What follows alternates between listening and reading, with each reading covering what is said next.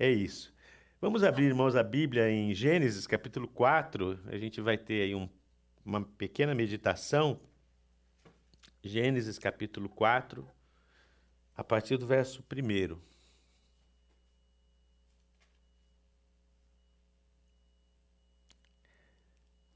Amém?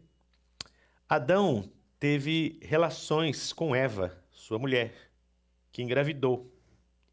Quando deu à luz Caim, ela disse: Com a ajuda do Senhor tive um filho. Tempos depois, deu à luz o irmão de Caim e o chamou de Abel. E quando os meninos cresceram, Abel se tornou pastor de ovelhas e Caim cultivava o solo. No tempo da colheita, Caim apresentou parte de sua produção como oferta ao Senhor. E Abel, por sua vez, ofertou as melhores porções dos cordeiros dentre as primeiras crias de seu rebanho. E o Senhor aceitou Abel de Abel sua oferta, mas não aceitou a Caim, Caim a sua oferta, e sua oferta. Caim se enfureceu, ficou transtornado. Por que você está tão furioso? O Senhor perguntou a Caim. Por que está tão transtornado? Se você fizer o que é certo, será aceito. Mas se não o fizer, tome cuidado.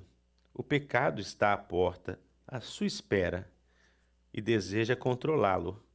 Mas é você quem deve dominá-lo. Caim sugeriu a seu irmão: Vamos ao campo. E enquanto estavam lá, Caim atacou seu irmão Abel e o matou. E o matou. Então o Senhor perguntou a Caim: Onde está o seu irmão? Onde está, onde está Abel? E ele disse: Não sei, respondeu Caim. Por acaso eu sou responsável por meu irmão? Então Deus disse: O que você fez? Ouça, o sangue de seu irmão clama a mim da terra. O próprio solo que bebeu o sangue de seu irmão, sangue que você derramou, amaldiçoa você. O solo não lhe dará boas colheitas, por mais que você se esforce. E de agora em diante, você não terá um lar e andará sem rumo pela terra. Senhor nosso Deus, obrigado pela tua palavra. Ela é lâmpada para os nossos pés, ela é luz para o nosso caminho. E a tua palavra nos mostra, Senhor, a verdade como ela é, para que a gente entenda, aprenda, compreenda e possamos também fazer as nossas próprias escolhas. E que nessa noite a gente possa aprender a fazer a escolha correta, Deus, em nome de Jesus. Amém. É, quando uma pessoa. Vou sair um pouco do texto agora, depois a gente volta para Caim e Abel. Mas quando uma pessoa é, se diz ateu, é porque ela não crê em Deus. Embora tenha alguns ateus que digam assim, eu sou ateu graças a Deus, né? Eu lembro que de um rapaz que começou a frequentar nossa igreja aqui e, e a esposa logo disse assim para nós, pastor, meu marido é ateu. E ele era daqueles ateus convictos, daqueles ateus assim que conhecia é, é, Bíblia, que conhecia eh, textos filosóficos para afirmar com bastante veemência sua, o seu ateísmo. Mas, por ter feito amizade com a gente aqui na igreja e tal, ele continuou vindo na igreja, né? mais para talvez conviver com a gente, com os brasileiros. E, e, diz ele que quando eu pregava, ele às vezes saía daqui até meio revoltado, dizia assim, ah, o pastor está tentando, mandando indireta para mim. Né? Mas, muito tempo depois, ele entregou a vida dele para Jesus. E um dia eu perguntei para ele como foi, como que isso aconteceu. E ele disse assim, olha, na verdade foi um milagre, foi uma coisa sobrenatural. Ele falou porque eu estava deitado na cama e estava pensando tudo que eu estava ouvindo da palavra de Deus na igreja, tudo que eu estava ouvindo e tudo que eu pensava. Ele falou, e de repente aquelas coisas todas começaram a fazer um turbilhão na minha cabeça. Ele falou assim, eu comecei até a passar mal. Ele falou, e, e eu comecei a ligar as coisas, e, e, e ele diz assim: Eu creio que naquela hora foi o Espírito Santo. Ele falou que foi falando ao meu coração e eu fui percebendo que tudo fazia sentido a existência de Deus. E ele falou assim: Eu deitei um ateu e levantei um crente. Ele se converteu na cama, né? E hoje ele é um, um, um ele, ele, não mora aqui mais, né? Ele mora em, eu batiz, batizamos ele, a esposa, a família, mas ele mora em outra cidade. Mas hoje ele é um cara famoso na internet, né? Ele é um coach, né? Esses que tem por aí. E coach cristão, fala de Jesus, né? E ele faz lives com milhares de pessoas. E que interessante quando uma pessoa chega à consciência da existência de Deus, né? Então, o ateu, ele é uma pessoa que não crê em Deus. Então, uh, ele vive dentro do seu ateísmo sem a, sem a, a presença de Deus. E para que ele deixe de ser ateu, ele precisa do quê? Ele precisa de uma experiência com Deus. Amém? Eu sempre é, que eu estou orando por alguém, que alguém fala, ah, tal pessoa, ou meu filho, filho de alguém, não, não, ainda não é cristão, é, ou foi criado na igreja, mas não, não quis mais seguir o evangelho, é porque não teve ainda uma experiência com Deus, um encontro com Jesus. Porque o que faz toda a diferença é esse encontro com Deus, amém? O que faz toda essa diferença na nossa vida é quando nós temos um encontro com Jesus, porque, como esse nosso irmão disse, passa, tudo passa então a fazer sentido. Eu lembro de um amigo meu que ele dizia assim: eu olho para as minhas filhas e eu fico pensando como pode Deus não existir, né? Só de olhar para as crianças brincando e ele diz assim é, é sangue do meu sangue, é, é, carne da minha carne, osso dos meus ossos, né? Veio de mim e se uniu à minha esposa e se tornou uma, um outro ser humano. Ele diz como que pode isso tudo vir do acaso? É, é impossível. Então, ele também acreditava em Deus, porque olhava para as coisas que Deus fez, e lá em Romanos diz que a, a, a criação dá testemunho da existência de Deus. Tudo que existe no mundo. Eu estou vendo lá no Netflix um programa, eu não sei como chama, mas fala sobre o sol, fala sobre a natureza, fala sobre os animais, e sobre o lince, sobre o guepardo, sobre todos esses bichos, né? E, e eu fico pensando como pode as pessoas acharem que tudo isso veio à existência sem é, um Criador. Aliás, é muito interessante que eles falam assim: veja todo o universo conhecido, né?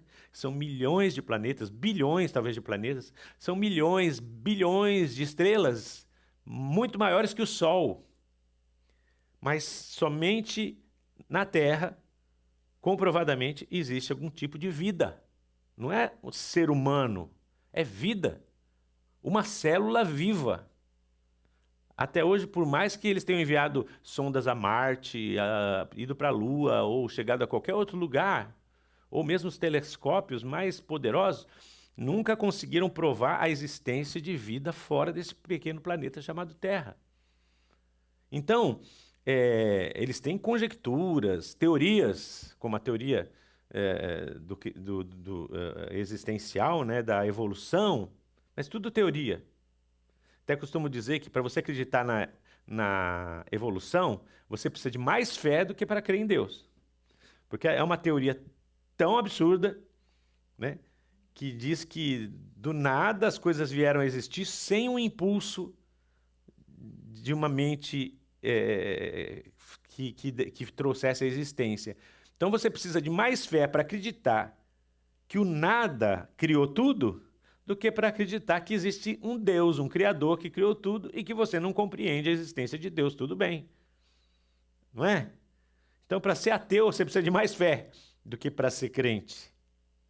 Mas onde eu quero chegar, para chegar em Adão e Eva, que em Caim e Abel, é que então, para você acreditar em Deus, você precisa ter uma experiência com Deus. Quando você não tem essa experiência com Deus, você fica somente nas conjecturas. E é por isso que muita gente que às vezes cresceu na igreja nunca teve uma experiência com Deus, então não consegue acreditar em Deus, porque aquilo que as pessoas que tiveram uma experiência com Deus falam, às vezes não faz sentido, porque parece que é só uma história. É por isso que é muito importante ter uma experiência com Deus, ter um encontro com Deus. Amém? E esse encontro pode se dar de diferentes formas para cada um de nós. É um, é, é um impacto espiritual que acontece nas nossas vidas. E para falar a verdade, eu prego o evangelho para as pessoas. Espero que elas tenham um encontro com Deus através desse, dessa pregação. Mas esse encontro vai ser pessoal, individual, de cada pessoa. Agora, eu acho interessante também como tem gente que afirma que teve um encontro com Deus, ou que tem uma experiência com Deus, ou que já teve um encontro com Deus, mas mesmo assim não vive a, uma vida espiritual abundante, não vive uma, a plenitude de uma vida espiritual. E aí eu meio que tento classificar esses dois grupos como os religiosos e os espirituais. Paulo chamava de carnais, eu prefiro chamar religiosos, né? Porque ele diz assim, ele fala lá que vós sois carnais, né? Ainda leite vos dei a beber, porque ainda não podem suportar alimento sólido. E falando aos coríntios, que eram pessoas crentes. Então eu acho que no, na, na igreja, nós, entre nós, há muitas pessoas, eu acho que isso não são dois níveis estanques, né? Quer dizer, tem pessoas nessa escala, assim, eu acho que deve existir uma escala no mundo espiritual, né? Desde aquela pessoa religiosa até a mais espiritual. E nesse meio tem os menos espirituais, mais ou menos espirituais, ou mais ou menos é, religiosos. Mas eu uso esse termo religioso, por quê? Porque o religioso é aquela pessoa que ela, ela tem uma experiência com Deus, mas essa experiência ela não se transforma é, é, necessariamente em coisas boas. Como pode ser isso? É o que acontecia entre os coríntios. Eram pessoas que tinham experiências com Deus, lá eles tinham dons do Espírito Santo, falavam em línguas, tinham revelações, tinham profecias, tinham manifestações poderosas do Espírito Santo, mas era a igreja mais carnal de todas aquelas em que Paulo tinha passado. Então, como pode ser isso? Então eu decidi voltar lá no livro de Gênesis e olhar para a vida de Caim e de Abel. E a pergunta que eu faço para vocês: Caim conhecia ou não conhecia Deus? Conhecia mais do que eu. Quer dizer, mais do que. Quem sou eu também, né? Mas conhecia mais do que qualquer um de nós. Pô, meu, Deus vinha lá e falava com ele. face a face, assim, e aí, Caim, beleza, mano? Será que Deus aparece assim para você de vez em quando? Não, para mim não eu tenho experiências com Deus, mas Deus nunca chegou, bateu na porta, vamos tomar um chimarrão, né? O gaúcho que gosta. Vamos comer um churrasco? Mas Caim não, Deus aparecia lá e conversava com ele, tanto é que Deus falou com ele, bateu um papo com ele. Assim como Abel tinha uma experiência com Deus, amém? Um conhecimento de Deus. Ou seja, os dois tinham experiência com Deus, os, Deus, os dois tinham conhecimento de Deus, mas o resultado da de Deus na vida deles não foi o mesmo. Quer dizer, para Abel o que aconteceu foi que uma tragédia, que ele foi assassinado, né? E o outro se tornou um assassino. Acho que não foi bom nem para um nem para outro, mas pelo menos Abel foi para o céu e, e, e tudo bem. Mas Caim foi condenado a viver o resto da vida, né, trabalhando o solo sem que o solo produzisse alimento, e, e Deus expulsou ele de, de onde ele estava e mandou ele ser errante o resto da vida dele pela terra. Uma consequência trágica para a vida dele. Tanto é que ele diz assim: Mas meu castigo é pesado demais, não posso suportá-lo. E por que que Caim, então, aconteceu isso com ele? É justamente por causa daquilo que eu estou falando. Muitas pessoas têm uma experiência com Deus, mas não aproveitam essa experiência com Deus para transformá-la em, em, algo, em algo bom. Como os coríntios, muitas pessoas ali tinham experiências com Deus, mas não sabiam ou não, não tomavam uma atitude para que isso se transformasse em bênção em sua vida. Daí porque, queridos, pode haver gente que tem experiência com Deus, sim, mas que não vive uma, uma vida espiritual. É uma diferença muito grande entre a religiosidade e a espiritualidade. E no caso aqui, vamos observar qual, qual foi a conduta de cada um deles para a gente perceber o que é uma pessoa religiosa e o que é uma pessoa espiritual. Diz lá que Abel, ele era. Uh, uh, cuidava de, de, de, ovelhas, ele era um, um, um pecuarista, vamos dizer assim. E o Caim era um agricultor. E os dois levaram ofertas a Deus. Acontece que o Abel, diz aqui o texto, ele levou do melhor que tinha no rebanho as primícias. Sabe o que é isso? É assim, quando nasceram as ovelhinhas, ele separou das primeiras ovelhas as melhores e deu para Deus. Ele não pensou se ia ter ovelha para ele criar, nada. Ele falou: vou dar o melhor para Deus. Vou dar o. Porque Deus é tudo na minha vida. Então Abel, a Bíblia diz que Abel foi lá e ofereceu isso para Deus e Deus aceitou. Aceitou Caim e sua, aliás, Abel e sua oferta. Ao passo que nos diz aqui o texto que o, o Caim, ele foi e apresentou parte da sua produção como oferta. Né? É, outra versão da Bíblia diz assim que ele levou é, do fruto da terra é, uma oferta. Esse uma é anything. Quer dizer qualquer coisa. E quando ele foi e apresentou qualquer coisa para Deus, Deus ele não olha para o valor da oferta, mas ele olha para o coração do ofertante. Amém? Então, quando ele viu o coração de Abel, ele viu que o coração de Abel era aquele coração que estava querendo. Lembra quando Jesus estava lá vendo as pessoas lançarem suas ofertas no, no, no gasofilácio?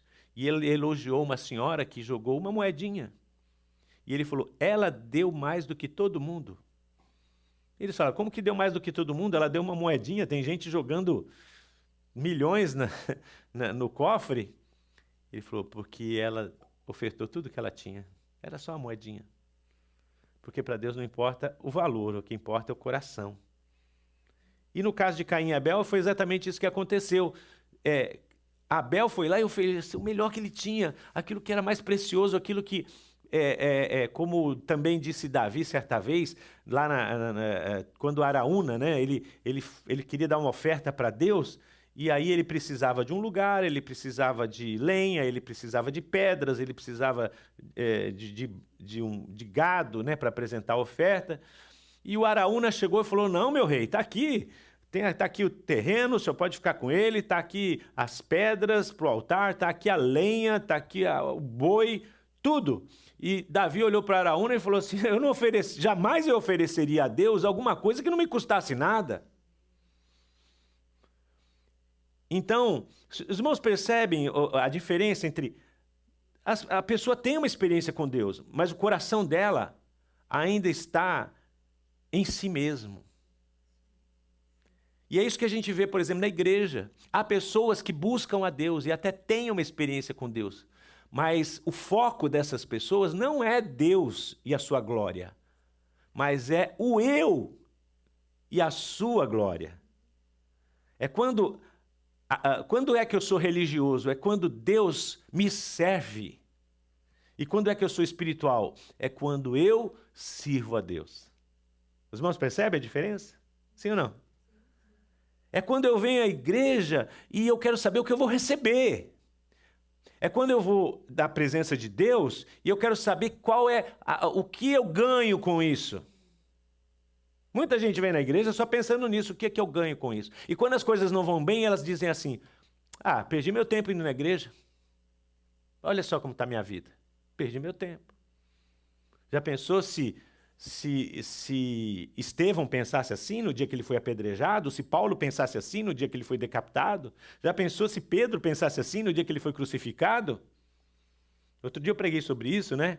Seriam todos derrotados, todos pessoas mas Paulo diz assim, quando ele sabe que vai morrer: Em nada tenho a minha vida por preciosa, contanto que eu cumpra com o propósito de Deus para a minha vida. Combati o bom combate, terminei a carreira, guardei a fé, e desde agora meu corpo está sendo preparado para ser oferecido no altar. É assim que ele viu a, a, a, execução dele próprio.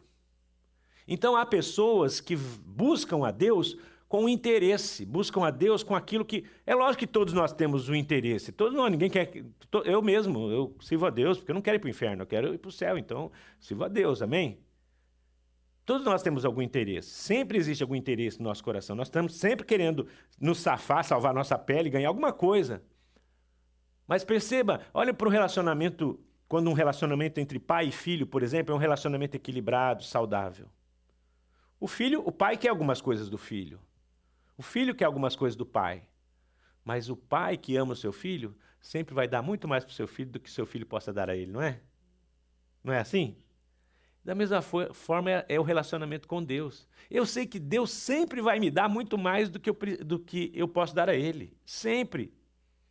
mas quando eu amo a Deus no meu coração, eu quero oferecer para Deus o melhor e não obter de Deus o melhor. Infelizmente, a gente vive num tempo em que ir à igreja, buscar a Deus, é sempre isso, é alcançar um resultado. Até as pregações, muitas vezes, elas são assim, né? Três passos para a felicidade. Três passos para alcançar a bênção de Deus. Quatro passos para você obter o milagre. Ou seja, tudo em função do eu, tudo em função da pessoa, tudo em função do ser humano e nada para Deus. Sendo que Deus não precisa de nós para nada. Ele é Deus, né? a gente cantou agora, né?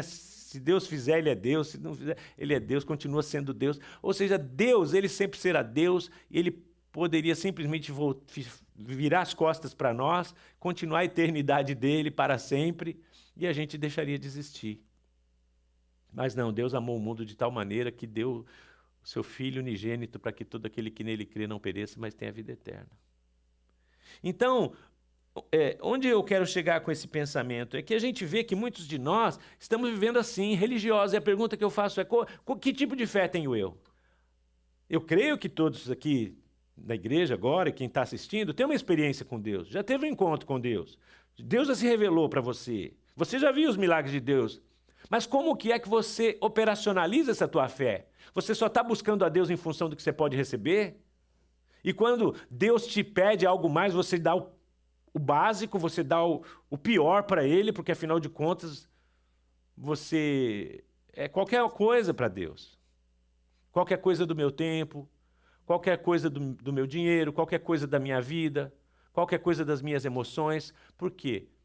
Porque, na verdade, eu vivo mais em função do que eu possa receber do que eu possa dar. E a Bíblia diz que mais bem-aventurado é dar do que receber. Que tipo de fé eu tenho? Que tipo de fé você tem?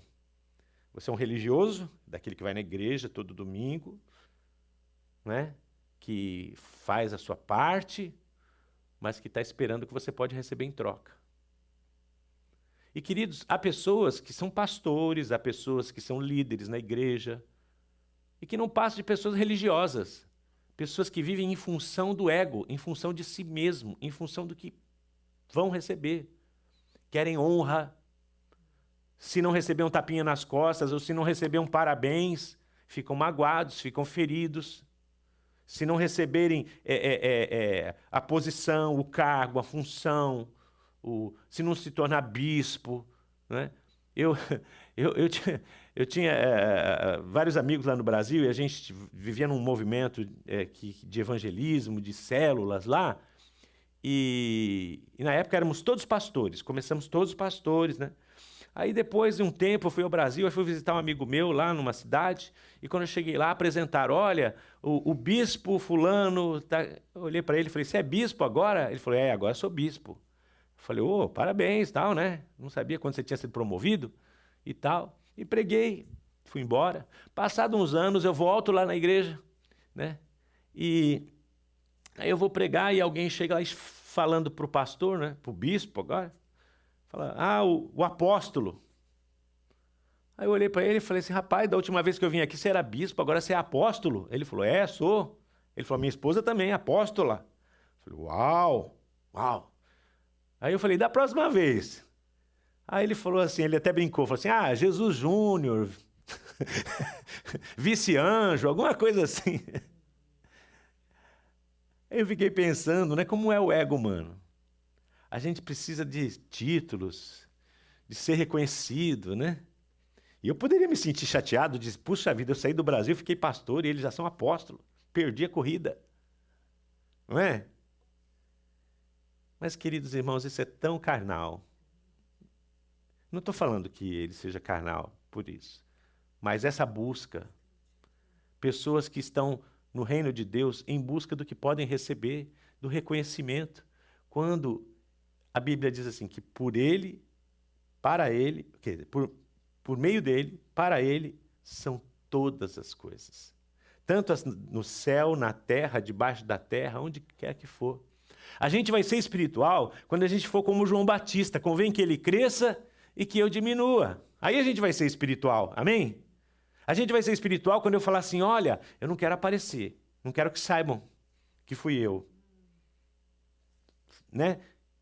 Às vezes aparece gente que dá ofertas na igreja e diga assim: ó, eu quero pôr aí anônimo, né? embora a gente pede para não ser anônimo por causa da declaração de imposto de renda, né? Mas eu entendo que essa pessoa está dizendo assim: eu não quero aparecer.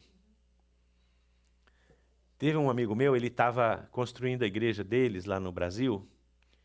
E construindo não, eles, eles é, tinham comprado o prédio, mas eles estavam pagando as parcelas, e era muito dinheiro. E chegou a última parcela da igreja, e era, na época, 50 mil reais, era muito dinheiro. E eles fizeram campanha, como eles tinham feito muita campanha para pagar as outras parcelas, chegou ali, eles tinham tipo 10 e a parcela já estava vencida e quem tinha vendido o prédio falou que ia anular a venda, eles iam perder o prédio. E aí o pastor fez um culto de oração, vamos orar, vamos jejuar, vamos clamar a Deus para que Deus faça alguma coisa. E estavam lá orando, jejuando e tal, e clamando, porque eles precisavam de 40, imagina, uma igreja pobre, né? mas que tinham ah, sido abençoados com a compra do prédio. E eles estavam lá orando, pedindo a Deus, fazendo vigília. E por certa hora da noite, tinha lá um diácono que ficava na porta da igreja. O diácono veio, chamou o pastor e falou: Pastor, olha, uma pessoa passou aí na porta da igreja, é uma pessoa que o senhor conhece, eu conheço. Falou, mas ele falou que eu estava proibido, ele me fez prometer que eu não ia dizer quem ele era. Só mandou entregar para o senhor esse pacote aqui. Aí quando o pastor abriu o pacote, estava lá, os 40 mil reais em dinheiro. e a pessoa falou: Você está proibido de dizer quem eu sou. Só uma pessoa ficou sabendo, o diácono.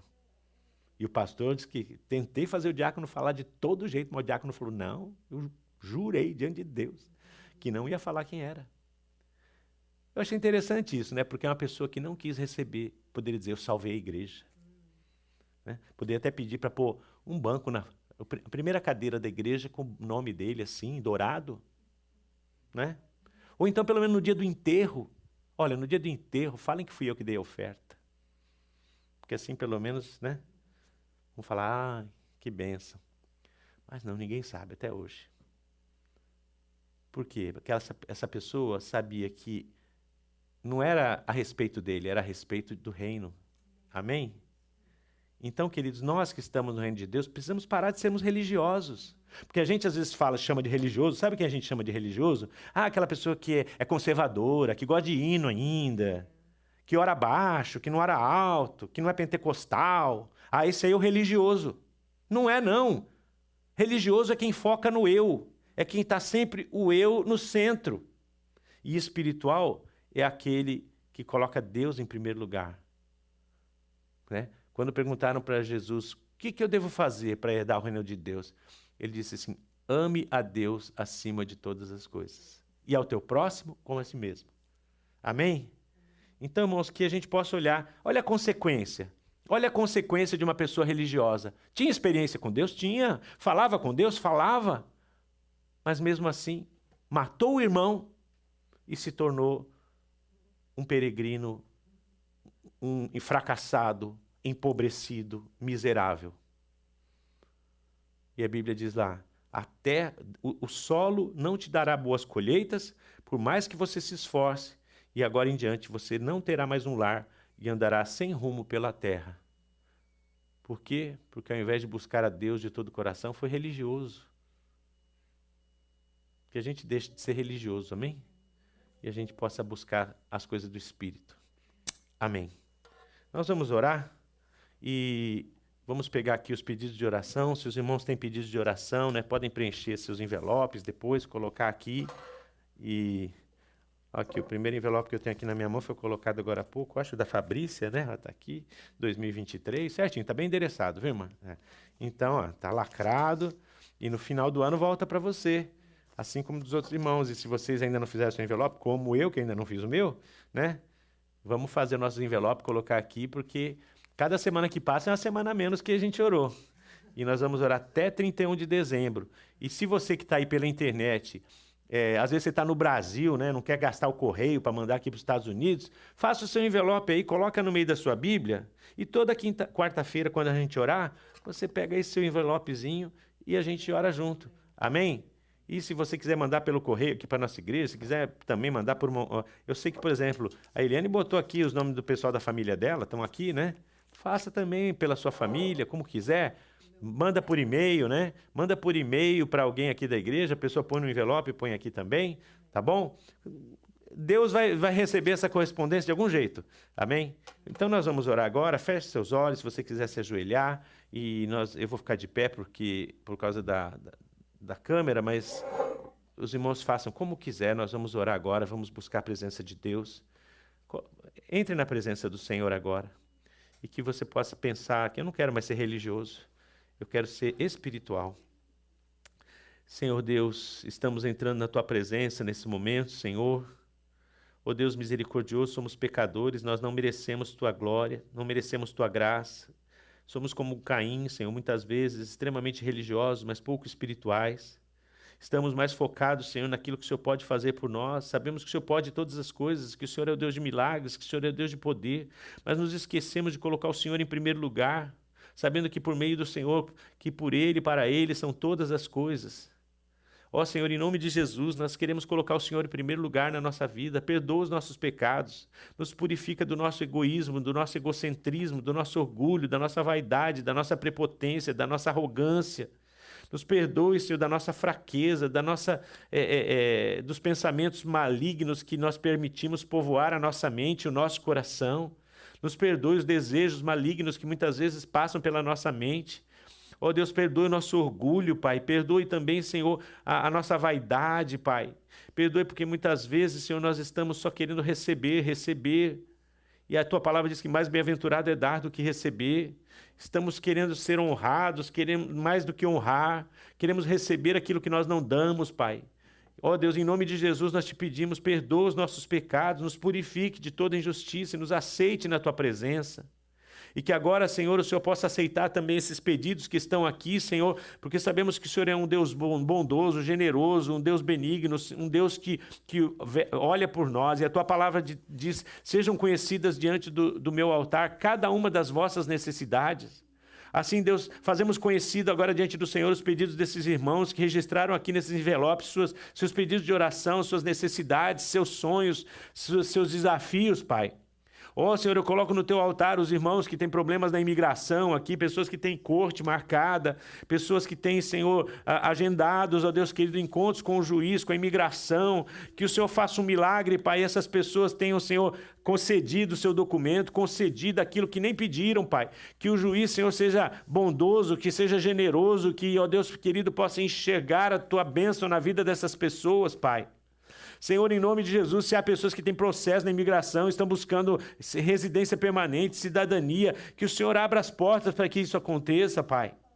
Oh, meu Deus e Pai querido, abençoa esses irmãos imigrantes aqui, Senhor, que estão aqui trabalhando, se esforçando, buscando, oh Deus querido, o bem dessa pátria, o bem dessa nação. Também nós te pedimos, Senhor, pela vida daquelas pessoas, Senhor, que estão, Senhor, agora participando dessa live. Que Deus querido, pessoas que estão doentes, que estão enfermas. Oh, meu Deus, em nome de Jesus, repreende agora todo espírito de enfermidade, todo espírito maligno, todo demônio, toda obra maligna, toda obra de feitiçaria, de bruxaria, todo mal, caia por terra agora em nome de Jesus, Pai. Que o Senhor Deus olhe com misericórdia para aquele que tem vício do álcool, que tem vício da pornografia, que tem vício da droga, que tem vício, ó Deus querido, da prostituição, Senhor. Em nome de Jesus, liberta essas pessoas agora, Pai, com teu poder. Quebra todo o jugo do maligno, quebra todo o ataque das trevas, Pai.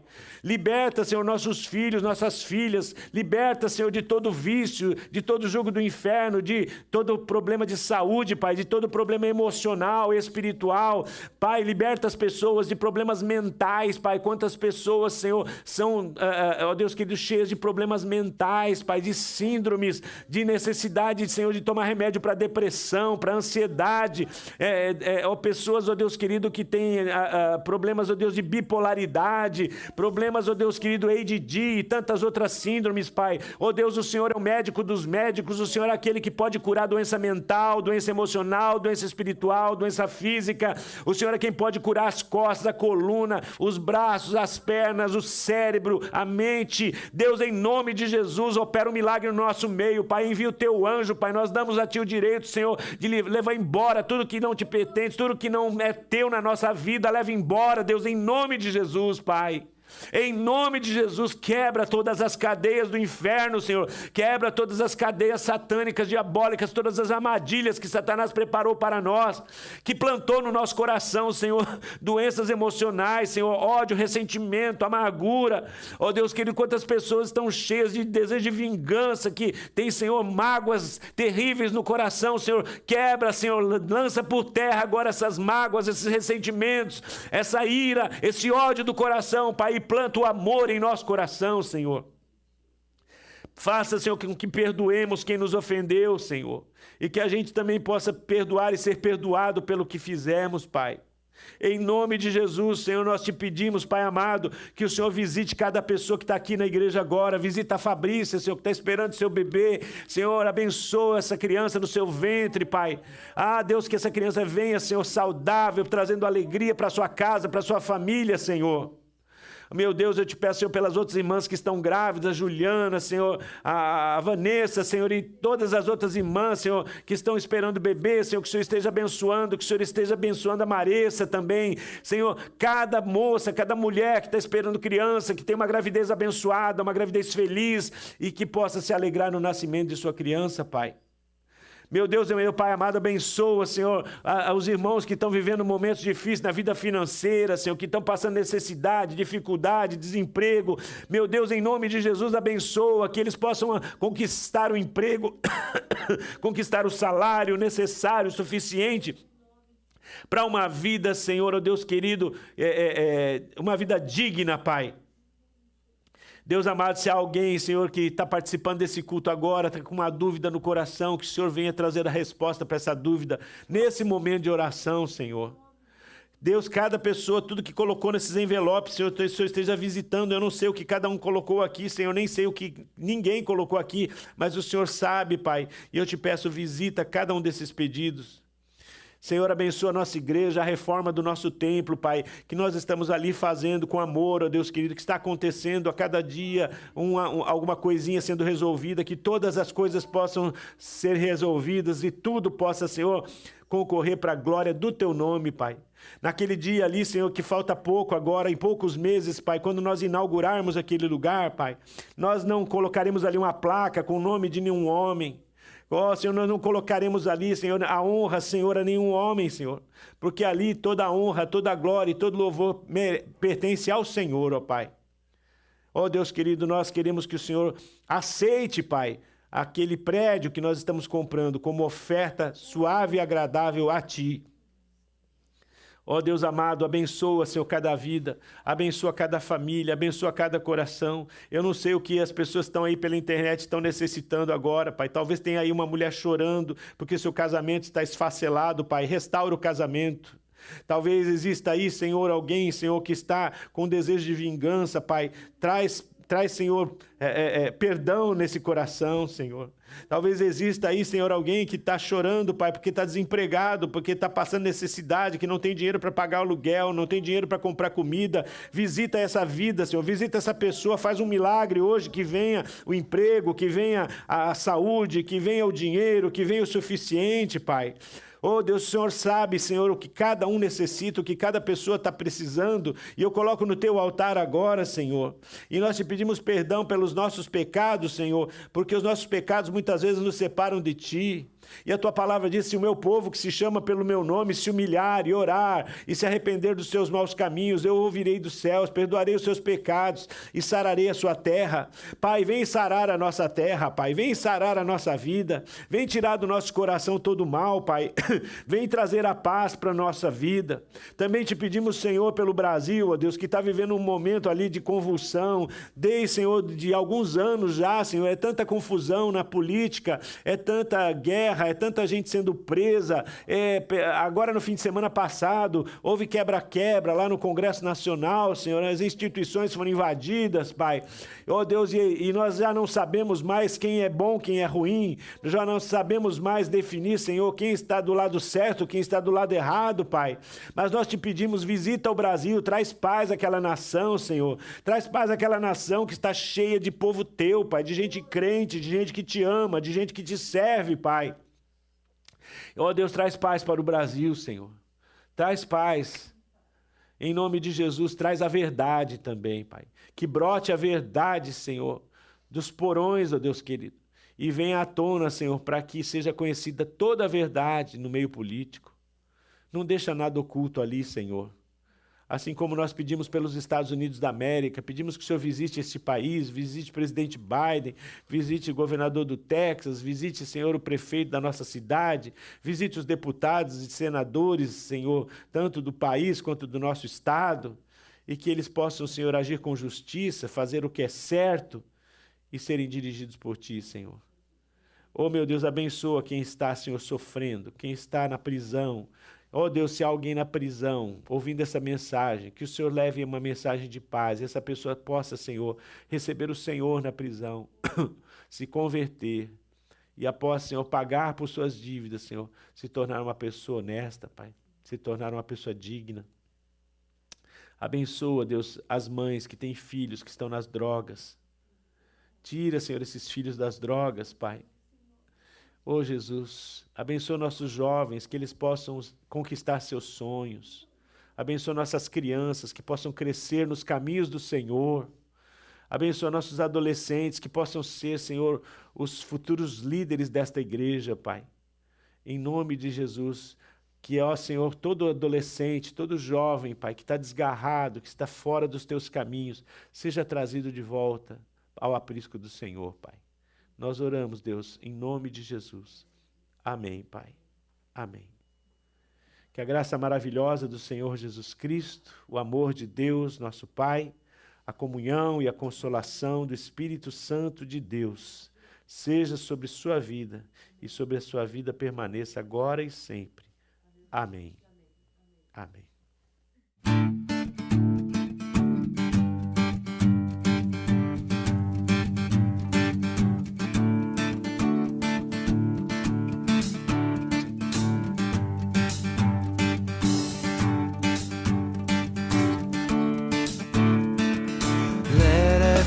station